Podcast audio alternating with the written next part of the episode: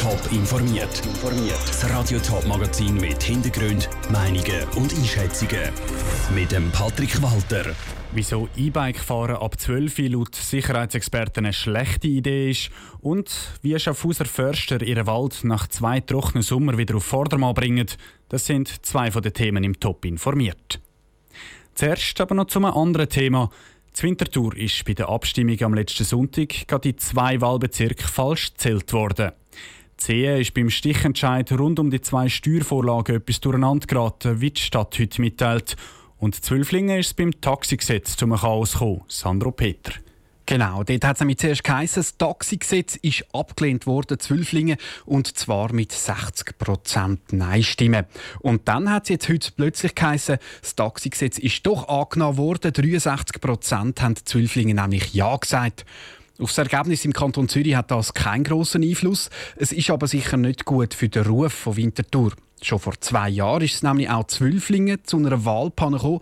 Dort hat bei den Gemeinderatswahlen ein Gemeinderat, der vermeintlich gewählt war, seinen Sitz sogar wieder müssen abgeben wo der Fehler rausgekommen ist. Dort hat die Stadt Massnahmen beschlossen, dass das nicht mehr passiert. Auf Anfrage von Radio Top schreibt die Stadt jetzt, auch mit diesen Massnahmen können Fehler nicht ganz ausgeschlossen werden.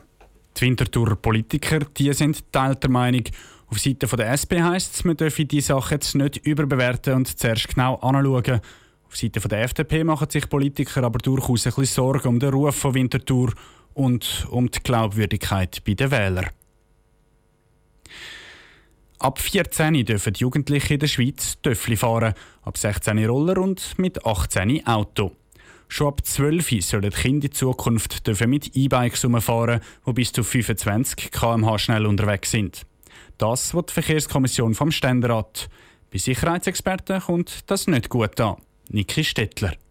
Ein E-Bike kann etwas Praktisches sein. Dank einem Elektromotor sind die Kleider nicht schon durchgeschwitzt, wenn der Fahrer am Ziel ankommt. Bis jetzt sind Jugendliche zwischen 14 und 16 dafür eine Töffelprüfung gebraucht. Das will die Verkehrskommission vom Ständerat jetzt ändern. Neu soll es schon ab 12 und ohne Prüfung möglich sein, mit einem E-Bike umzufahren. Das kommt bei der Beratungsstelle für Unfallverhütung BFU nicht gut an. Der Mark Kipfler von der BFU hat grosse Sicherheitsbedenken. Man gefährdet vor allem eben die Jugendlichen, die mit dem E-Bike unterwegs wären ohne eine Prüfung abgelegt zu haben, ohne den Beweis antreten zu haben, dass sie die Strassenverkehrsregeln kennen. Ähm, das ist ein Risiko, das wir nicht mittragen Zwölfjährige sind in der Regel noch nicht parat, sich sicher im Strassenverkehr zu bewegen. Vor allem dann nicht, wenn das Gefährt noch einen Motor hat. Trotzdem hat sich die Verkehrskommission vom Ständerat einstimmig dafür ausgesprochen, dass schon Zwölfjährige sollen dürfen E-Bike fahren der Kommissionspräsident, der Stefan Engler, sieht das Risiko zwar auch, findet aber, es ist vertretbar. Auch Jüngere als Zwölfjährige fahren auch schon mit den Velos umeinander und sie sind recht gewohnt, sich auch im Straßenverkehr zu bewegen, aber Natürlich, wenn da noch Motor dazukommt, wird das auch eine neue Herausforderung bezüglich Ausbildung und äh, auch Sensibilisierung für Gefahren auf der Straße bedeuten. Die neue Regelung soll auch den Tourismus ankurbeln. Die Schweiz könne so nämlich attraktiver für Familien gemacht werden, die Veloferien planen. Der Beitrag von Niki Stettler. Nicht nur die Beratungsstelle für Unfallverhütung hat Sicherheitsbedenken, auch der Bundesrat hat sich schon gegen diese Vorlage ausgesprochen. Der Sommer 2018 ist viel als Hitzesommer im Gedächtnis geblieben. Gelitten haben aber nicht nur die Menschen, sondern auch die Wälder. Die Bäume im Schaffhauser Wald zum Beispiel haben sich von dem Hitzesommer nie mehr richtig erholt, auch nicht im letzten Sommer.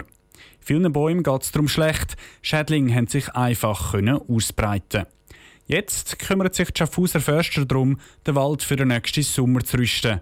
Wie es das macht, Celine Greising ist auf einem Rundgang mit zwei Schaffhauser Förster. Die Vögel zwitschern und der Wind streicht durch die Bäume. Es sieht alles aus wie immer. Aber im Schaffhauserwald geht es nicht gut. Borkenkäfer und Schädlingsbilder haben sich in den geschwächten Bäumen einfach verbreiten Die betroffenen Bäume müssen darum aus Sicherheitsgründen gefällt werden, wie der Förster André Moritz erklärt.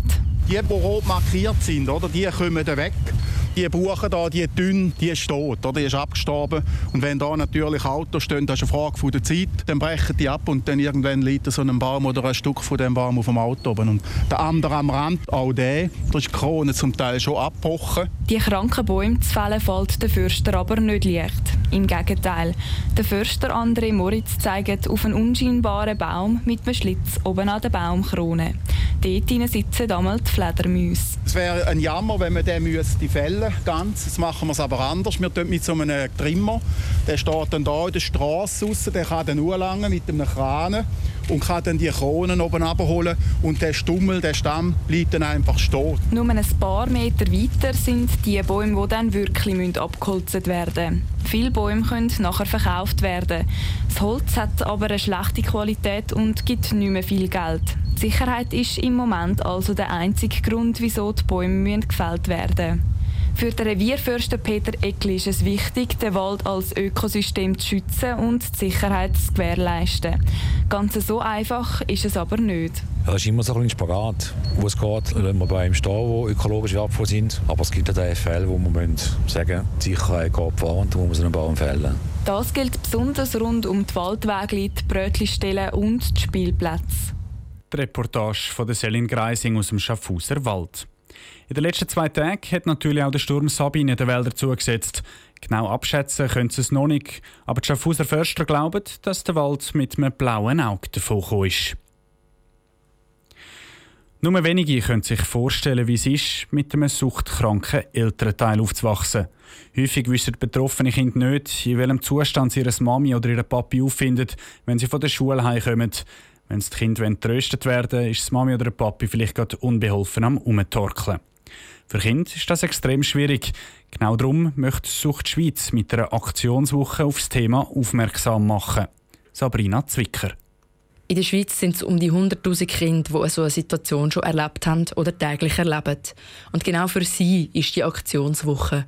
Eine der Kampagnenbotschafter ist die Filmmacherin Ursula Brunner. Mit ihrer Dokumentation Trinkerkinder fühlt sie die Sache direkt auf den Zahn. Es gibt halt heute auch nach wie vor Therapieangebote, wo der Fokus nur auf den kranken Elternteil haben und Kind vergessen. Und der Film soll eigentlich wieder zeigen, man muss auch das Recht der Kinder wahrnehmen und nicht Kind als Therapieinstrument für ihre kranken Eltern brauchen. Ursula Brunner hat als Kind selber mit einem alkoholkranken Vater gelebt und hat darum den Film Trinkerkinder gedreht. Ebenfalls von der Thematik betroffen ist Zuna Lummen. Sie ist mit einer Alkohol-, Medikamenten- und drogensüchtigen Mutter aufgewachsen und hätte sich gewünscht, dass ihr Umfeld anders reagiert hätte. Wir haben einen Haufen gut ausgebildete Menschen, aber wir haben eben auch viel erfahrene Menschen. Und mein Wunsch wäre einfach, wenn erfahrene Menschen bereit sind und die auch den Mut haben, dort anzugehen. Ich habe Familie, gehabt, es hat Verwandte, gehabt, aber ich hätte mich nicht getraut anzuhören. Sie hat nicht einmal die Nummer von jemandem aus ihrem Umfeld gehabt. Das Tabu zu brechen und ein verlässliches Netzwerk für Kinder zu schaffen, sind Massnahmen, die in erster Linie wichtig sind. Die Suchtschweiz hat da eine enorme Aufgabe übernommen und ich denke, wir können langfristig nur mit Leuten aufmerksam machen, sensibilisieren. Was können wir machen? Wie können wir da einen Konsens finden, dass wir die Kinder in dieser Notsituation können auffangen können? Weil wenn ein Kind jeden Abend in diese Situation kommt, dann geht das Kind kaputt. Die Nationale Aktionswoche ist ein Teil von einer internationalen Bewegung. In verschiedenen Ländern wird die Woche auf die Thematik aufmerksam gemacht. Der Beitrag von Sabrina Zwicker. Auch im Sendegebiet gibt es verschiedene Aktionen im Rahmen der Aktionswoche. Zum Beispiel in St. Gallen gibt es morgen eine Vorführung vom Film Platzspitzbaby mit einer anschliessenden Podiumsdiskussion von direkt Betroffenen. Top informiert, auch als Podcast. Mehr Informationen gibt es auf toponline.ch.